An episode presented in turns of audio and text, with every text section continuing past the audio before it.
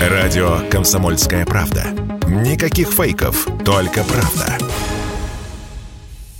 После того, как иностранным собственникам было решено закрыть московский завод «Рено», тот перешел на баланс города. Теперь им управляет правительство Москвы. Как сообщил мэр Сергей Собянин, скоро с его конвейеров начнут сходить легковушки под историческим брендом «Москвич». Таким образом, власти рассчитывают сохранить рабочие места за тысячами сотрудников завода. Какая работа предстоит тем, кто займется переформатированием производства на бывшем заводе «Рено», радио «Комсомольская правда» рассказал Ян Хайцер, вице-президент Национального автомобильного Советского Союза? Для того, чтобы создать автомобиль, нужно, а, в первую очередь, платформа, которой пока еще нет для будущего автомобиля, соответствующие инженерные кадры, которые, может быть, частично есть, ну и поставщики комплектующих, которые тоже не сложились пока еще, да, поэтому говорить о том, что это за, заработает в ближайшие месяцы, конечно, нельзя. Для города это очень важное социальное решение социальной проблемы, поддержать большое количество рабочих, которые могут остаться без работы.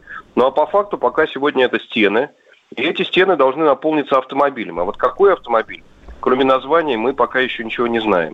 Основным технологическим партнером станет КАМАЗ.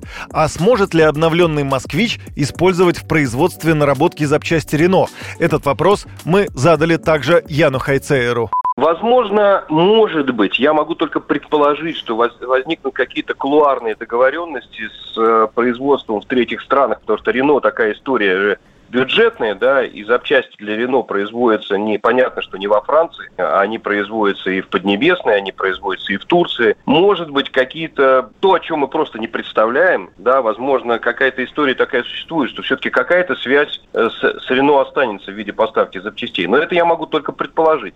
Может быть, появится какой-нибудь китайский инвестор. Но это все только догадки и предположения.